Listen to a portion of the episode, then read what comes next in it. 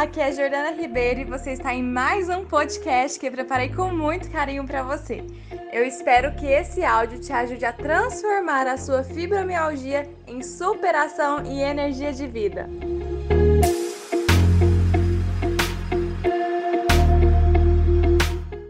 Bom, então vamos conversar, começar conhecendo um pouquinho de você. De onde que você é mesmo, Noemi?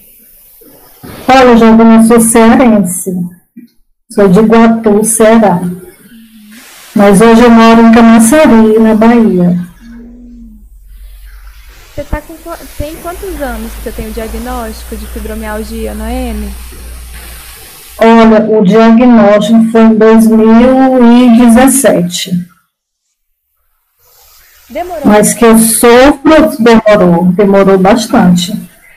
É, porque começou, eu comecei a ter, sentir essas dores é, muito intensas em 2015. 2015.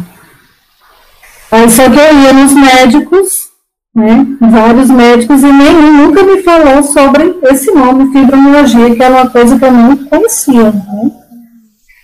Eles achavam que era por causa do problema da coluna, que eu tenho problema na coluna, eu tenho tem escoliose, alguns problemas, né. Então, eles achavam que era isso.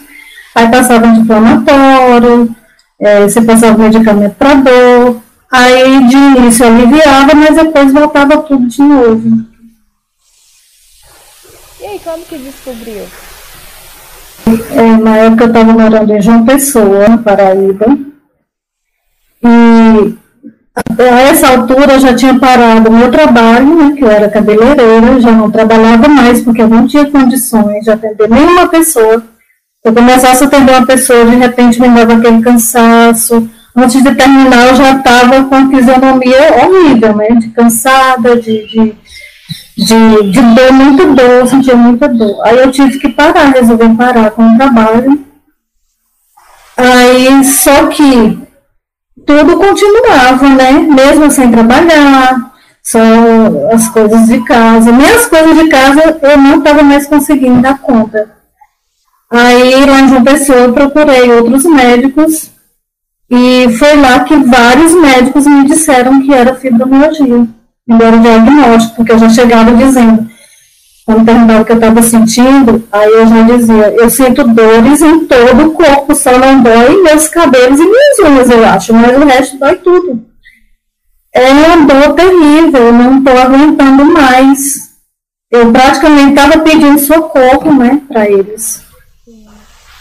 Aí, de novo, é, anti-inflamatórios, deram diagnóstico, é, passaram outros medicamentos, perguntaram que eu já tinha tomado, eu dizia, passavam outros e outros e outros, mas o problema continuava, como continua até hoje, né? E como que você lida hoje com a fibromialgia, Noemi? Olha, Jantana, ultimamente eu estou, assim, numa crise constante 24 horas eu sinto dores terríveis, terríveis. E assim, tem dias que eu não consigo fazer nada porque me dá um cansaço. É assim, parece que eu tenho uma impressão, a sensação que eu tenho é que minhas energias foram sugadas. Eu tenho só a, a capa, entendeu? Só o corpo, não tenho energia, não tenho força para nada. E até minha voz, minha voz muda, fica fraca. Eu fico completamente, assim, pode dizer que é uma morta-viva. Eu fico sem força de me mexer, eu fico sem querer falar com ninguém, porque eu não tenho nenhum para falar. É uma coisa, assim, inexplicável. Aí minha família, que sabe já desses problemas que eu, que eu tenho, eu não moro perto da minha mãe, da, da dos meus familiares, né? Eu moro aqui só com meu marido e meu filho. Então, quando eu relato para eles, para minha irmã principalmente, porque eu converso muito com ela, ela fica muito preocupada que, eu, que tem que ser descoberto o que é que eu tenho, porque não, não, não tem explicação para isso que eu sinto. Meu marido não sabe mais o que fazer. Ele fica também desesperado porque não sabe o que fazer. Me vê nova, meu filho, coitado, 15 anos, né? Ver a mãe também desse jeito. Às vezes eu passo a maior parte do tempo na cama. Então eu perco de ter esse contato com meu filho, isso me afeta demais, porque é, quando eu estou mais disposta, o que é que eu vou fazer? Eu vou fazer as coisas que eu preciso que estão atrasadas, coisas de casa, entendeu? Eu também hoje trabalho com, sou artesã, faço pintura em tecido. Aí quando eu tenho disposição, é mil coisas para me fazer. Aí você quer fazer tudo Ai, de uma vez? Não, tudo de uma vez, antes que volte tudo de novo, né? Aí eu vou lá, corro e faço tudo o máximo que eu posso. Eu paro, Jordana, quando eu estou praticamente desmaiando no final do dia. No outro dia, a dor volta com força, né? Porque... No outro dia é só sofrimento, é só cama. É minha vida está se, tá se resumindo, né? Praticamente está se resumindo nisso. Como que você tem feito o tratamento hoje, Noemi? Só para mim entender e poder te ajudar aqui. Olha, eu fui é, numa, numa médica há pouco tempo só que ela, eu não consegui mais falar com ela. Ela novamente confirmou o diagnóstico e tudo. E eu tenho também a depressão, depressão, síndrome do pânico. E ela, assim, ela passou um medicamento que disse que ia resolver o meu problema de dor, ia resolver. Só que, infelizmente, eu deixei passar o tempo não comprei logo esse medicamento. Quando eu fui comprar, a receita estava vencida. Eu não sabia que tinha isso, né? Aí já tinha passado de um mês. E até agora eu não consegui falar com ela e não tive força nem coragem para sair de casa para ir procurar um médico. Eu estou aqui, sim. Tomando Endoflex, é, um anti-inflamatório, que, que alguém me dá, alguém passa para mim. Eu estou assim, simplesmente. Você faz exercício físico, Noemi? Ai, Jordana, olha minha cara, não faço. Mas você já chegou a fazer depois do diagnóstico? Não, não. Eu tenho umas amigas que me chamam muito, elas veem meu sofrimento. Noemi, é, vamos fazer caminhada. Nem que seja 10 minutos, 15 minutos, eu passo aqui, eu te pego, vamos fazer caminhada. Eu não tenho, simplesmente eu não tenho força. Eu acho uma barreira muito grande, sabe? Vestir aquela roupa, calçar um tênis, sair de casa. Isso para mim é assim um, um desafio, uma coisa muito grande, entendeu? Tem a dor, né? Então aí você imagina a dor com vestir a roupa, pôr o tênis e sair.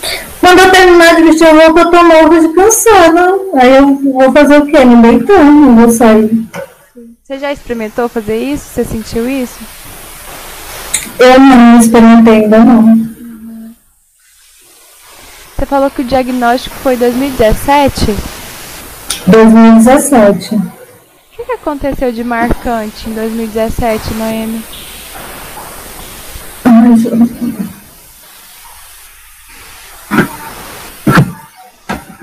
Só um pouquinho. À vontade. Então, em 2017, meu pai faleceu. Só que assim, ele já vinha, já vinha com um problema, que ele teve AVC já fazia anos. E quando ele teve AVC, ele ficou sem fala. Então ficou debilitado, ficou de, de cama, depois passou por cadeira de rodas e tal. E foi uma, uma longa um caminho longo de sofrimento, né? Só que, na, que dois anos depois que ele teve AVC, ele já estava andando, mas a fala não voltou. Aí eu, a gente mudou, né? meu marido foi trabalhar em Campos, no estado do Rio, e eu tive que fazer essa mudança, né? Tive que ir para lá. Então, a, é, a minha depressão a depressão começou primeiro, né? Foi aí que começou a minha depressão, porque eu sentia assim que eu estava, que eu tinha abandonado meu pai no momento que ele mais precisava, né? Minha mãe estava precisando muito de ajuda. Mas, por outro lado, ela foi uma das pessoas que me deu muita força para mim ir, para me acompanhar meu marido. Você tem que cuidar da sua vida, você vai com ele, faça isso porque é o certo a fazer, né? E nós somos testemunhas de Jeová e a gente aprendeu, né, na Bíblia, que é assim, que a, a vida funciona dessa forma. Quando a gente casa, a gente tem que né, viver, a esposa viver com o marido e cuidar da vida da gente. Só que eu não conseguia aceitar isso. Eu aceitava sim, tudo bem, eu tenho que ir com meu marido, mas para perto, entendeu? Sair da mesma casa, morar talvez na mesma rua, o mais próximo possível, né? Eu queria estar perto deles. E assim, era uma distância muito grande, muito grande. Era dois dias de, de viagem, dois dias e meio de viagem, porque geralmente eu viajo de, de ônibus, eu não tenho coragem de, de, de enfrentar um avião. Aí, então, depois disso, aí começou minha depressão, minhas crises de pânico, entendeu? Aí, assim, veio um, assim, um longo, foi um período muito grande, assim, digamos, 12 anos, 13 anos, que eu venho com esse problema, né? Assim, as crises de depressão começou em 2013, as crises de depressão e de pânico. Foi quando eu comecei a tomar medicamento, para psiquiatra e tal. Aí o psiquiatra foi relatou, quando ela começou a me fazer perguntas e mais perguntas, e quando chegou na minha família eu desabei, né? Aí ela disse, pronto, pronto, mas o seu problema é esse, é você estar longe dos seus pais. Aí eu pedi ao meu marido, vamos voltar, eu preciso ficar perto deles, preciso muito. E quando eu sabia que alguma coisa tinha acontecido, que ele tinha piorado, que ele tinha tido alguma, alguma coisa, ou, ou outra pessoa da minha família, isso acabava comigo. Né? Eu tinha maior vontade de voltar. Aí, é, até que, como minha situação foi se agravando, veio a questão da fibromialgia, que até então não sabia que era isso. Mas como a situação foi se agravando, meu marido resolveu voltar. Em 2015, a gente voltou para lá, para o Ceará. Só que, Jordana, para minha surpresa, assim, eu voltei muito feliz. Mas para minha surpresa, minha felicidade não durou muito. Porque eu não conseguia, conseguia ajudar, entendeu? É, a minha depressão, ao contrário, piorou de ver a situação, de ver meu pai sem poder falar, tentando se comunicar e sem poder, aquilo para mim era doloroso demais. E eu não podia fazer nada por ele que eu podia fazer por ele, dar um banho nele, cuidar, uma coisinha pouca. E como eu sempre estava muito cansada, muito cansada, muito esgotada, eu não podia fazer muita coisa por ele, nem por minha mãe. E aquilo acabou comigo, né? Em vez de melhorar a minha situação, eu piorei muito. Até que a gente saiu de lá e a gente foi morar em João Pessoa até mesmo por conta de trabalho do meu marido, ele foi, ele foi a situação financeira estava complicada, e a gente foi para o Ceará, foi para João Pessoa, na Paraíba, que foi lá que, que deram meu diagnóstico. Aí em 2017 meu pai faleceu, né? Foi, a, foi terrível, apesar de que com o tempo eu comecei a, a analisar porque a Bíblia diz que as pessoas, quando morrem, quando estão. Quando estão mortas, elas estão dormindo, a morte é como sono. Então, isso me consola, assim, entendeu? É o consolo que eu tenho, que ele não está sofrendo, que, que aquele sofrimento dele acabou. E ainda tem a esperança da ressurreição, que ele vai voltar a viver, a gente tem essa esperança. Então, isso me consola, me dá força para continuar. Eu sinto saudade, muito saudade do meu pai. Tem dia que eu choro muito de saudade. E além disso, saudade da minha mãe, que está lá distante de mim. Vai fazer três anos, Jordana, que eu estou aqui. Eu não fui lá ver minha mãe. E nem ela vai aí. Não, ela não pode, ela não tem condição de vir aqui. Ela está idosa, ela tem um filho, o meu irmão mais velho, ele é esquizofrênico. Olha, a minha, se eu, se eu fosse te contar os problemas, os traumas que eu tenho, é, a longo prazo, é uma coisa que vem de muito tempo, não tem nem como eu, falar. Então, isso é só um resumo da minha vida. Então, eu acredito que, como hoje eu estou entendendo melhor, até mesmo por meio do, do, eu assisto muito você, os seus, tudo que você falava, eu estou direto ligado em você. Então, isso já tem me ajudado muito. Eu tenho conseguido é, eu ver qual é realmente o meu problema. Entendeu? E tenho, tenho tentado superar isso de alguma forma. Eu estou me esforçando. Eu sei que o que eu preciso agora, é como você já falou, como eu vejo outras pessoas falar, eu preciso ter uma atividade física. Até mesmo os médicos, eles dizem, se você não tiver uma atividade física, você não vai ter melhora. Você pode tomar o remédio que tomar, você não vai melhorar, porque você está parado, seu corpo está parado. Mas assim, eu, tenho, eu luto muito, eu luto muito, eu oro muito, eu leio muito a Bíblia, eu ajudo as pessoas, né? De, de, de, de ajudar as pessoas, levar consolo para as pessoas. E quando eu levo um consolo para alguém, ao mesmo tempo eu estou me consolando também. É, você sente isso? Eu sinto, com certeza. Sem dúvida nenhuma. Eu, enquanto eu estou falando com alguém, a pessoa está me contando o problema dela, aí eu estou, ao mesmo tempo, eu, tô, eu, eu vou ler um texto na Bíblia que consola, e ao mesmo tempo eu estou sendo consolada, eu sinto isso. E é isso que tá, eu, acho, eu acredito, eu tenho certeza que é isso que me mantém de pé. Porque se não fosse isso, Jordânia, eu acho que eu não estaria mais aqui. Uhum. É, são quantos irmãos, Noemi? São cinco comigo, no total. Você é qual dos, dos irmãos? Eu sou. Ai, deixa eu ver, eu sou a terceira. Terceira. Tem a minha irmã mais velha, aí tem o meu irmão, que é esse que tem esquizofrenia, né? Sofre esquizofrenia, e tem é uma irmã mais nova, um irmão mais novo que eu e uma irmã mais nova. Mais nova que o meu irmão?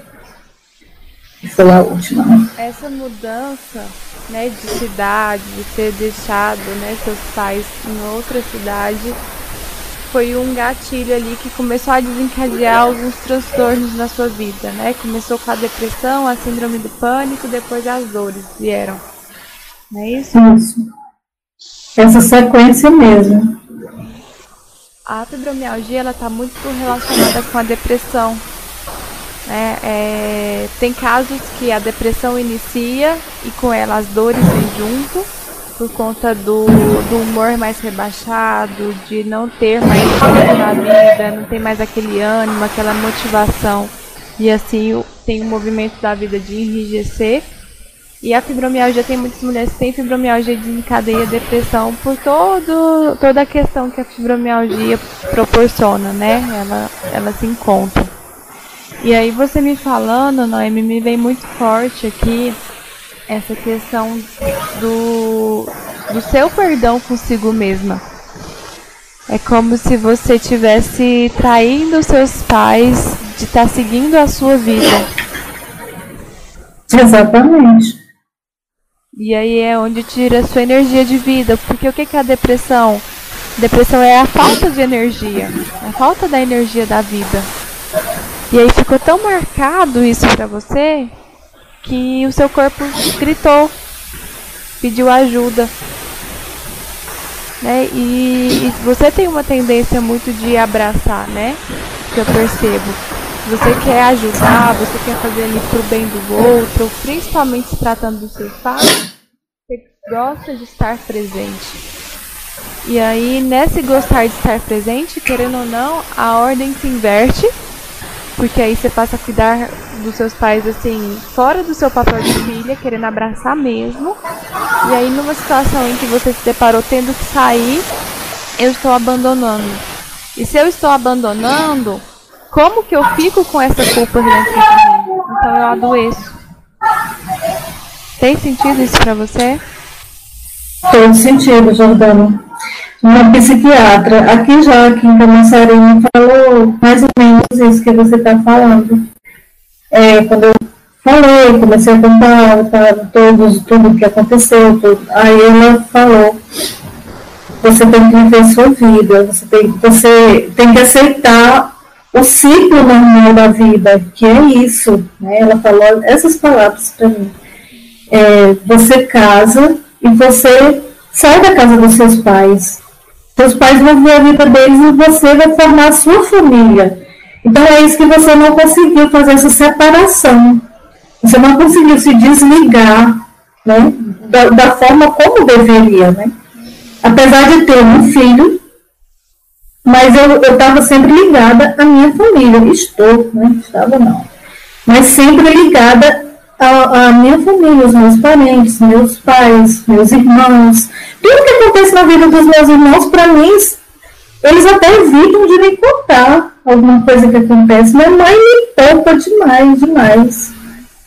E olha só, Noemi, quando você foca na família de origem, você perde o foco na sua família atual e em você, né? Como um rio. O rio ele corre de uma direção, a força vem de trás para frente. Os nossos pais nos dão a vida para que a gente passe adiante. Então esse é o fluxo. E aí o que que acontece muito, né? Eu vejo com você e com outras mulheres também a tendência de bloquear esse fluxo desse rio fala assim, opa, peraí que eu não vou pra frente não, porque eu quero e me preocupo com quem tá lá atrás. E aí você impede o fluxo da sua vida e o, a, o amor, a atenção e a, o foco de energia passa para trás, faltando na frente. Então falta no seu filho, né? Quando você fala, eu não consigo dar essa atenção pro meu filho, eu gostaria muito. Essa vontade tem, só que inconscientemente você faz um movimento e hoje está sendo consciente, né? Trabalhando aqui, está sendo consciente de que você olha lá e falta. Mas não é porque você quer que seja assim, né? É algo maior seu ali que está com essa tendência. E aí o que, é importante fazer? E no Fibra Mulheres você vai ver muito isso. É poder honrar os pais poder perceber que essa força vem de trás mesmo. Independente de quem foram nossos pais, eles foram capazes de nos dar a vida, né? Que é o maior presente que a gente pode ganhar, é a própria vida. Então, eles são fortes, eles são capazes, né? Olha o quanto de tempo, de anos que eles viveram ali sem você, para depois você vir a nascer. Só que aí nós, filhos, achamos que não. É, eu tenho que cuidar, senão meu pai não vai dar conta, senão minha mãe não vai dar conta. Só que na verdade. É incrível, mas é assim mesmo. É assim mesmo como você está falando. Como que era a sua relação com seu pai?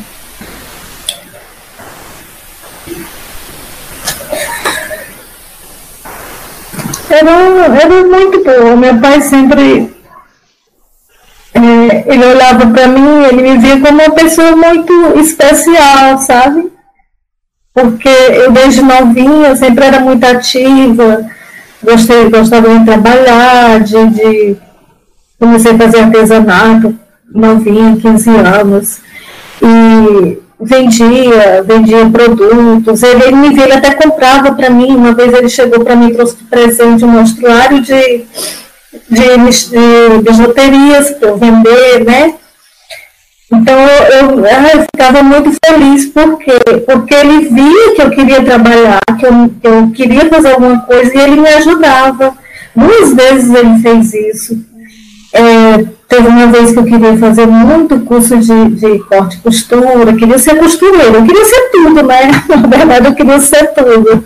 Aí é, aí para fazer esse curso precisava de uma máquina. Eu não tinha máquina, lá em casa não tinha máquina, né? minha mãe nunca foi de costurar. Aí ele foi e comprou uma máquina para mim, para fazer esse curso. Aí eu comecei a fazer o curso, ah, comecei a amar aquele curso. E já logo assim, jogando tudo que eu, que eu entro, tudo que eu entro, eu entro com tudo, sabe? Com toda garra. Aí eu já comecei a costurar, já, já coloquei uma plaquinha, já avisei para todo mundo, ah, tô, tô costurando. E, assim, as pessoas que eu conhecia, as minhas amigas já começaram a mandar fazer roupa. Aí eu comecei a costurar e fazia aquelas roupas. Eu me sentia muito, muito feliz e tal. Às vezes ele brincava comigo que eu chegava em casa e achava assim, chão cheio de alfinete, eu sou meio bagunceira, sabe?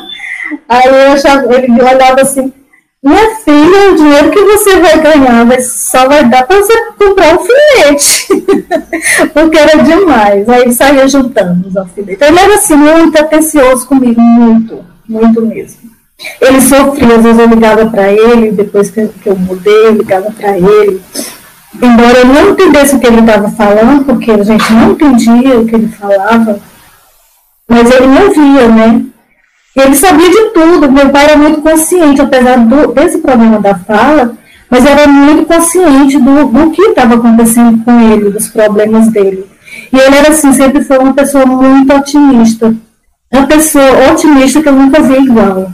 Mesmo com aqueles problemas, ele era alegre.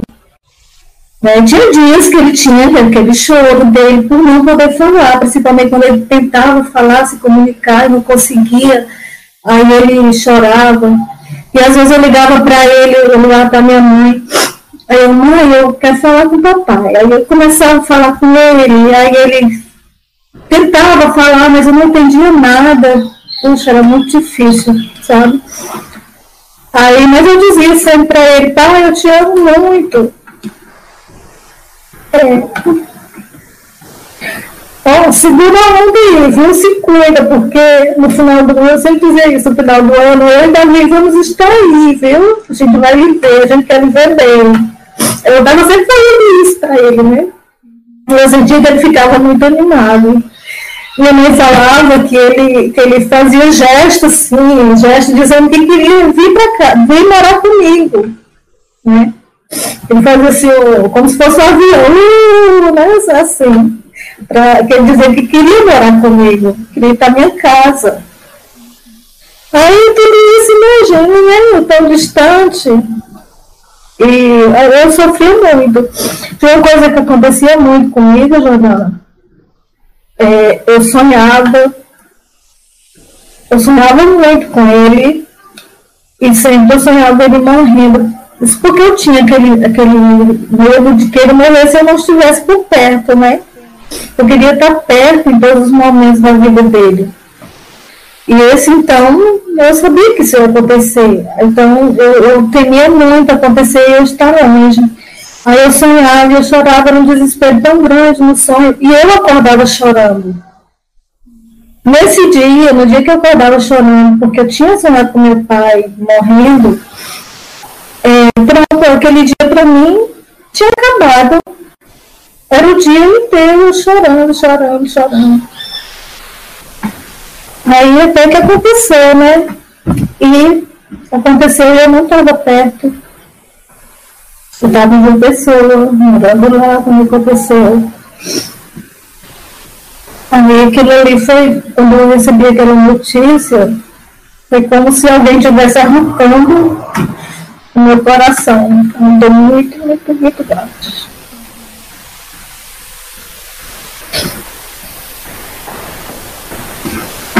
Você acha que seu pai falaria para você, Noemi, se ele te visse com essa culpa?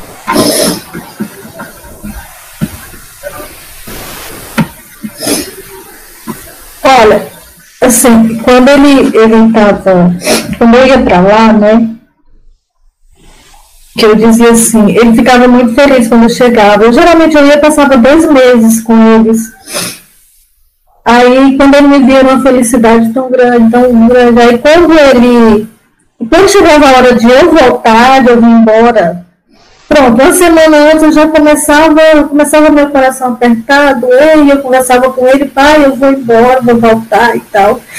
E ele dizia assim, dizia, ele fazia um gesto assim que tá certo, que eu, eu entendia que ele estava dizendo que eu tinha que seguir o meu rumo, né? Então, com certeza, ele, se eu estivesse aqui, ele falaria isso, que eu tinha que seguir a minha vida, que cuidar da minha vida. Com certeza que ele concordaria com isso. Mas eu, por muito tempo, me senti muito culpada, como você falou, muito, muito culpada por ter deixado. Eu, na verdade, eu não me perdoei, entendeu? Porque eu queria estar perto, eu queria ajudar. O pior é que quando eu voltei, consegui voltar pra, achando que eu ia poder fazer alguma coisa, eu não pude fazer nada. Aí foi aí que eu percebi que nada estava nas minhas mãos, né? Nada dependia de mim, o bem-estar dele, da minha família, não dependia de mim. Não podia fazer nada quanto a isso. E na verdade, a minha mãe, ela até disse para mim que ela fica bem, é, ela, ela hoje sofre, ela sofre muito, apesar, é, meu pai faleceu e tudo, mas ela sofre com meu irmão. Então eu fico sabendo desses problemas às vezes, né? E ela evita muito de contar as coisas que acontecem, porque ela sofre muito de uma pessoa que tem esquizofrenia é uma pessoa muito difícil de se lidar. E como ela está idosa, já sofreu muito, é muito complicado para ela. Aí, mas ela diz assim, ela diz, toda vez que eu falo com ela, ela diz, não se preocupe comigo, eu estou bem, eu estou bem, a gente está bem. Né? Ela até diz assim, Jeová está cuidando de nós, não se preocupe. Cuide da sua vida, cuide do seu marido, do seu filho, ela fala isso sempre para mim, porque ela sabe como eu me sinto. O que, que, você acha que seu pai gostaria que, você fizesse hoje na sua vida? É exatamente o que minha mãe quer também, né? Que eu faça, cuide da minha vida, viva a minha vida. E que, que eles vão, é, ela vai continuar, eles continuam seguindo a deles, seja difícil ou não, mas é a vida deles, né? Então, com certeza, ele, ele falaria a mesma coisa que minha mãe fala. Eu acredito nisso. Verbaliza, Noemi. Que frase que ele falaria para você? É, então, ele, ele diria. É, ah, é, minha filha, cuide da sua vida, vou cuidar da sua vida. Não se preocupe comigo, não, eu estou bem. Como ele era muito otimista, ele passava isso para a gente, né? Eu estou bem, é assim mesmo, eu estou bem. Vive sua vida, vá, vá à luta. Eu queria saber se eu estava bem, entendeu? Eu queria saber, que ele queria me ver bem. Eu tenho certeza que ele dizer, eu quero, para mim, o importante é te ver bem. Sabe a impressão que me dá aqui, Noemi? De do seu pai ter ido embora e você ter achado que por ele ter ido embora e você não ter conseguido fazer nada por ele, nesse sentido, né, que a gente está conversando, você não se permite desfrutar dos prazeres da vida. Então, se meu pai foi, eu não vou ser feliz na vida. Olha, Johanna, é, só te interrompendo. É, que, essa, essa questão que você está falando, hoje eu já nem passo tanto isso, mas mais quando ele estava doente. Porque eu pensava assim, é, é exatamente o que você está falando. Às vezes eu até saía para me divertir, eu levava meu filho no shopping, eu levava para ele em, em reuniões né, que, que, minhas amigas faziam, a gente se reunia e tudo. Aí naquele momento ali eu estava tão feliz, sempre feliz, sorrindo, porque eu sempre gostei muito de sorrir, eu sou uma pessoa que gosta de brincar, gosta de sorrir, apesar de tudo. Mas eu gosto, isso faz parte de mim. Aí eu estava ali brincando, sorrindo, me divertindo. De repente, vem aquele estalo na minha mente. Meu pai está lá sofrendo minha mãe, e eu aqui feliz. Ali eu me fechava. De repente, Jordana, eu me fechava. E pronto. Aí, aí vinha aquela tristeza, né? Como você acha? Como que você ficaria se o seu filho fizesse a mesma coisa? Ele não fosse feliz por ver a mãe dele infeliz. Deus, eu ficaria muito triste, Giovana, muito triste. E às vezes eu sinto isso, eu sinto isso. Ele fica triste, eu vejo ele triste porque ele me vê triste. Entendeu? Ele vê sempre a mãe dele, imagina. A mãe dele nessa situação de dor, de dar. Eu, eu sou muito de falar o que eu estou sentindo, entendeu? Eu não sou de ficar calada, não. Pior que é isso, que eu gostaria de me calar mais não falar tanto o que eu sinto. Porque nem todo mundo gosta de ouvir, né, Giovana? nem todo mundo entende, mas eu tenho mania de ficar falando, ah, eu tô sentindo isso. Meu marido, quando chega em casa, pronto, eu já começo. Ai, eu tô, eu tô me sentindo tão mal, eu tô me sentindo assim, não sei o quê. Eu, meu filho vê isso, eu falo isso pro meu filho. Ai, meu Deus, eu tô me sentindo tão mal, tem alguma coisa comigo. Tô me sentindo muito mal, vou, vou me deitar, vou ficar quietinha ali. Se alguém me chamar, é, eu tô, eu tô ali, eu não quero ouvir ninguém, não quero falar com ninguém. Aí, quer dizer, ele, ele, ele não aparenta assim que ele sente tanto, mas eu sei que ele sente. Eu já peguei. E eu tô te perguntando isso, Noemi, porque os pais, eles querem, independente deles estarem bem ou não, eles querem que os filhos estejam melhor ainda. É. Os pais querem sempre que os filhos sejam a melhor versão deles. Só que por amor os filhos começam a se boicotar. Meu pai e minha mãe não está bem, então eu também não vou ficar bem. E pode ser que você faça ainda esse movimento, certo? Você disse que fez muito quando seu pai estava certeza, doente, mas pode ser que você faz muito esse movimento honrando seus pais. Só que olha o que, que seus pais falam para você. Você pode honrar eles na vida, né? Desfrutando do que a vida tem para te proporcionar. Você, não é meu sinto de você é incrível né? A gente conversou um pouquinho por, por mensagens. A sua energia, ela é muito boa. É muito alegre, muito vibrante. E você trazendo um pouquinho o seu pai aqui hoje, dá pra ver que você herdou isso dele. E você pode honrar ele dessa forma, sendo alegre, sendo divertido, olhando para a vida e vivendo. Se permitir, sabe? É isso, Jornal, isso mesmo. E aí, com isso, você vai aos poucos desfazendo essa culpa. Você fez o melhor que você podia. Né? Seus pais ali, eles têm certeza da filha que tem. Né? E tem tanta certeza que sua mãe camufla muita coisa pra, pra você não saber. Muita. E eu disse pros outros também não me contar. Porque quer te ver bem. Né? E mesmo assim você não tá obedecendo a ela. Ah, eu digo pra ela, mamãe, eu quero saber de tudo que acontece, eu preciso saber, eu quero saber o que acontece. Eu não posso fazer nada, mas eu posso fazer orar. Se eu souber que a senhora não está bem, está passando por algum problema, eu posso orar. Jeová pode fazer o que eu não posso fazer, ele pode. E se eu não ficar sabendo? Mas aí não é, é, não é assim. Jeová não sabe, né? Nossa hora, Noemi, sempre, sempre saber. É verdade. É verdade. Mas assim, quando eu sinto que não estão me falando alguma coisa, eu já fico, está acontecendo alguma coisa. Quando meu pai estava vivo, às vezes ele era internado, porque ele tinha também passou a ter problemas de diabetes, né? Só ter diabetes e aumentava muito. Aí ele às vezes ficava internado, dois dias, ninguém falava nada. Eu sentia que alguma coisa estava acontecendo, porque eu falava com, com minha irmã, com minha mãe, mas elas não diziam, mas eu sentia que alguma coisa no ar, entendeu? Uhum. Aí quando ele já estava em casa, já estava bem, aí é que eu ficava sabendo. Teve uma vez que o meu, meu cunhado foi, me falou, seu pai está bem, saiu do hospital. Eu digo, o quê? Saiu do hospital? Que? Como é que é? Meu pai estava no hospital. Aí eu liguei imediatamente para minha mãe. Papai teve internado e eu não fiquei sabendo de nada.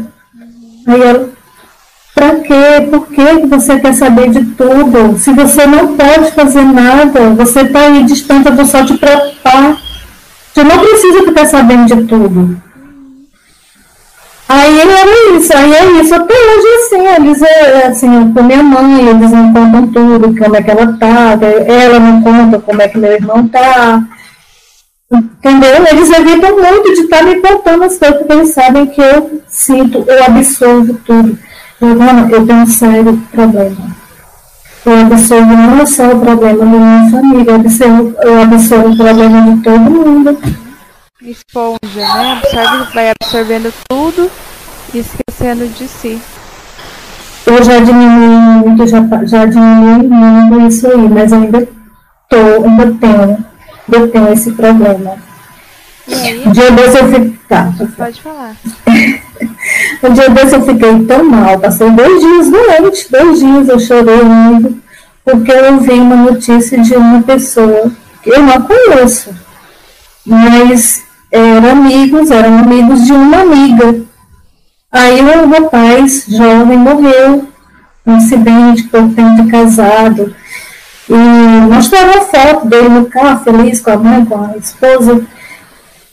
Aí quando disse assim, ele morreu, sofreu um acidente, foi fatal. Aquilo ali para mim foi o fim da picada, entendeu? Me desencadeou muitas dores, muito sofrimento. Tá Porque eu ficava imaginando a mãe dele, o que a mãe dele estava sentindo. Uhum. Então é isso. Vou te passar uma atividade para você fazer, Noemi. Sempre que vier. Olha a minha voz aqui, deixa eu ver.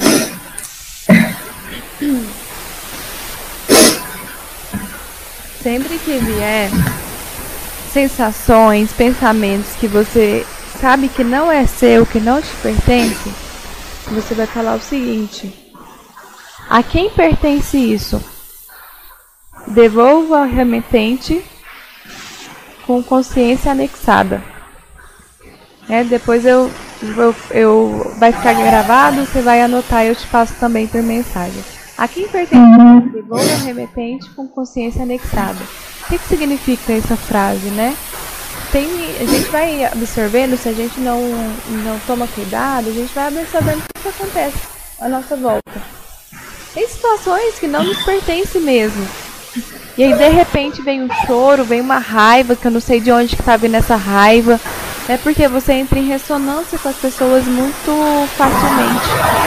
Quando você faz essa, quando você fala essa frase, você programa a sua mente para devolver aquilo que não te pertence. E aí você consegue ir se blindando, se protegendo de coisas que não não te diz respeito. Né? Porque coisa que você nem conhece a pessoa que está ali sentindo por ela. Então é devolva o remetente com consciência anexada para que se tiver algum, algum pensamento, algum sentimento daquela pessoa que, é, que você emana ali uma vibração positiva para que ela fique bem. Entende? Para que ela fique, ela acaba sendo ajudada de alguma forma. Porque absorver, você está vendo que não, não adianta, não está resolvendo. Controle das coisas, a gente não tem controle de nada. Né? Até as pessoas falam, ah, eu vou ser conquistada para ter estabilidade, porque eu vou ter é, uma estabilidade. Só que nem isso a gente tem controle. Então, é uma falsa ideia que nós humanos temos controle das coisas e nós não temos. Então, quando a gente começa a trabalhar isso, a gente começa a entregar as coisas, né, para o Criador, para seja lá quem é, o que nós para que a gente consiga viver de uma forma mais leve, mais tranquila. A fibromialgia ela tá vindo para te falar isso. Que você não tem controle da rigidez, tem que ser daquela forma, do jeito que você planejou. E se você não faz desse jeito, você se frustra, você se culpa, você se martiriza. Então ela tá aqui para te ensinar. Né? É fácil? Não é fácil mesmo. Né? Você está aí anos vivendo de uma forma, funcionando de uma forma. Mas é muito possível. É, você está no comecinho aí do Fibra Mulheres, vai ter várias atividades para você estar tá fazendo para que você seja filtro. Para que você consiga entregar o papel de cada um. Porque, querendo ou não, você faz esse movimento inconsciente querendo ser mãe da sua mãe, ser mãe do seu pai também é como se inconscientemente, mesmo você não querendo, você falasse para eles que eles não são capazes. Que quem é capaz é você. Que você resolve, você dá conta das coisas. E é mesmo você não querendo, às vezes você nem tinha essa consciência. Você está, você está chamando ele de incompetente. Não, meu Jeová, não quero falar isso com meus pais, não. Aí com minha mãe, né, pai. E aí é hora de, de movimentar, ainda dá tempo, muito tempo, para que você movimente de olho e tenha outros olhos. Né? Continua com esse olhar de carinho para sua mãe e realize o desejo dela, que é ser feliz. Você desfrutar da vida tá? Tá bom, Ivana. Isso mesmo, você tá, tem toda a razão. Naquele episódio que eu falei do, da, do rapaz que faleceu, eu fiquei com aquela dor da mãe, pensando, hum, como aquela mãe está sofrendo. Imagina, eu querendo sentir, na verdade eu acho que eu estava querendo sentir o que ela estava sentindo. Entendeu? Aí. Hum, Aí pra quê? Sentir o que o outro. Pra quê? É. Aí eu fui fiquei. Aí o que eu fiz? Quando eu vi que eu tava. É, que aquilo estava me fazendo muito mal. Essa noite eu, eu dormi muito mal, a noite que eu fiquei sabendo disso, o dia. Aí eu, eu comecei a, a pensar realmente, eu não tenho que fazer isso. Eu tenho que fazer o quê? Nós temos acima de nós um Deus Todo-Poderoso, né? A Bíblia diz que o nome dele é Jeová, sim. Está lá no Salmo 83, 18, viu? Depois você vê lá. então, é Jeová. E ele, ele, ele tá, ele vê todas as coisas, tudo que acontece. Né? Então, ele ajuda a cada um. Eu tenho, que, eu tenho que fazer isso, eu tenho que deixar esse papel para Jeová. Porque às vezes eu quero é como você disse mesmo, eu quero resolver, eu quero ter capacidade de resolver o problema dos outros, mas eu não tenho. Eu não tenho. Eu sei, eu estou consciente que eu não tenho. Aí eu entrego tudo, eu a Jeová. Foi depois que eu orei muito, entreguei tudo na mão para cuidar da, da, daquela mãe, cuidar daquela família. E eu sei que ele está cuidando. Eu sei que ele está cuidando. Aí, pronto, depois disso eu melhorei. Ótimo. Eu melhorei, comecei a. E isso foi saindo da minha mente, né? Claro que a gente vai deixando tudo, porque senão não tem que suporte, você né? pode continuar esse movimento que você já faz de oração para ir você ir separando as coisas, tá? E também focar nessa questão do auto perdão, você se perdoar, porque você viu aqui que não dava para fazer diferente, você fez o seu melhor. E aí quando você vai trabalhando isso dentro de você, aos poucos isso já vai te dar uma energia maior para você fazer uma caminhada, fazer uma dança, fazer aquilo que você faz o, o movimento, o exercício que faz sentido para você. Né? Não fica muito pensando, ah, eu vou, vou pôr uma roupa, vou pôr um tênis para ir caminhar. Não, você já, já vai ter ali uma força para ir. Às vezes no início você vai ter dores, mas é porque você está parada, do sedentarismo mesmo. Mas um mês, dois meses de constante exercício físico, isso também vai te ajudar a lidar com as dores. Tá? Então são é, movimentos que dá para ir fazendo aos poucos. Não precisa pôr uma meta grande agora. Mas para que você consiga ir percebendo que tem saída assim, né? A gente conversou muito aqui em relação ao prazer da vida. Estava ali engarrafado, que estava se impedindo de, de movimentar. E é trabalhar muito essa permissão. Permissão de ser feliz. É desfrutar da vida que seus pais te deram. É, eu sei, eu sei que eu tenho muitos motivos. E, na verdade, a gente recebe muita orientação quanto a isso mesmo, para a gente olhar é, as coisas boas que a gente tem na vida, a gente não focar nas coisas ruins, nas coisas negativas, né? Mas nas coisas boas. Porque realmente tem muita coisa boa na minha vida, posso dizer que tem muita coisa boa. Então eu tenho tentado fazer isso, eu tenho tentado, mas eu te digo que não é fácil, é muito difícil isso, é muito difícil. E como você está agora, é uma nova Fibra Mulher, você está entrando agora no Fibra Mulheres, eu já vou mudar alguns termozinhos que você usa.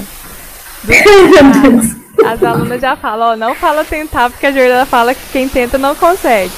E aí, o tentar, quem fala esse, é. verbo tentar, ele é muito pesado.